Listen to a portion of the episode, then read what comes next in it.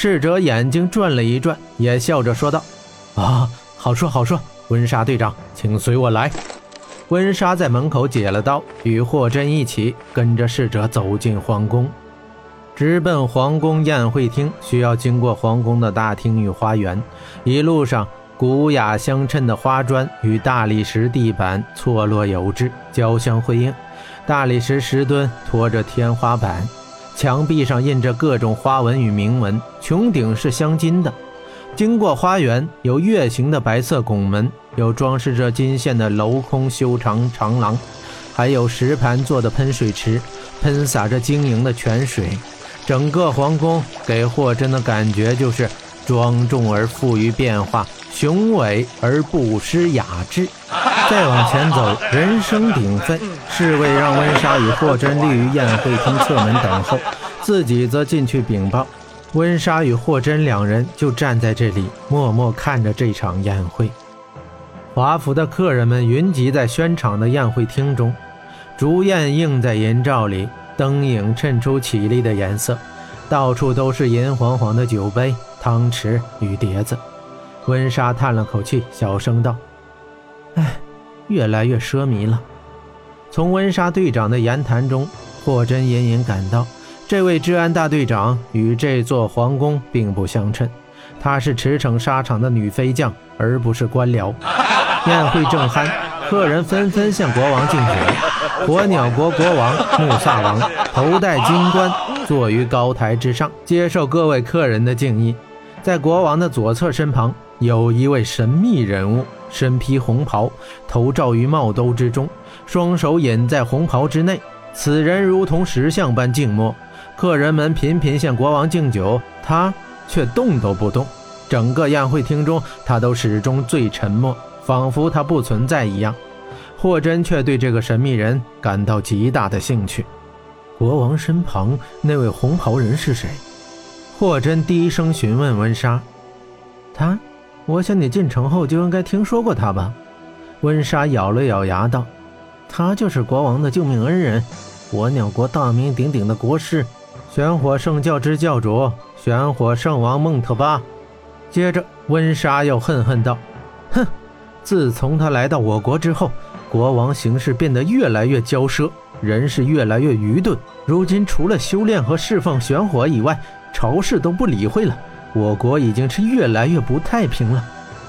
原来他就是玄火圣王，霍真心想。他看到这位国师，不禁想起那位被关在圣坛、名字叫穆拉提的骑士。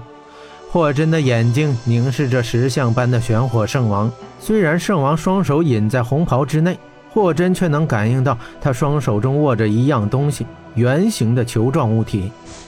你看到了什么？温莎的脸凑到霍真眼前问道：“啊，没什么。我发现公主并不在宴会中啊。”哼，温莎一脸不悦说道：“你们这些男人，第一个找的永远都是公主。”金雪公主她纯洁善良，这种宴会，恐怕她并不会参加吧？她脸上又露出不悦之色。公主与我们火鸟骑士都是朋友，听到石威的死讯，只怕她也会悲伤的。这时，宴会中一人站起，服饰华丽，他的领口、袖口和帽子上都有珍珠，颗颗滚圆，气派不凡。这人施了一礼，高举酒杯，朗声说道：“尊敬的穆萨王。”我是游云州大云国使者，我自新城万里而来，得王所邀，我能出席如此盛隆之宴会，深感荣幸。我代表大云国祝王身体长寿久安，祝火鸟国繁荣昌盛。国王也举杯回敬了他。使者继续道：“我不但要表达我对您的敬意，还要向您献上我们大云国美丽的珍宝。”说着。他双手一拍，他的身后走出一人，站在大厅中央。这人全身上下都是白色，白衣服、白头巾、白布遮面，只露一双眼睛在外面。他的双眼低垂，似在等候指令。霍真看到这人，禁不住朝温莎的铂金面罩看了一眼。他不明白，为什么这么多人总喜欢把自己的面容给隐藏起来。温莎瞪了他一眼，怒斥道。你看什么？我跟这人可不一样。霍真道：“不知何时有幸能看到温莎队长的尊容啊？”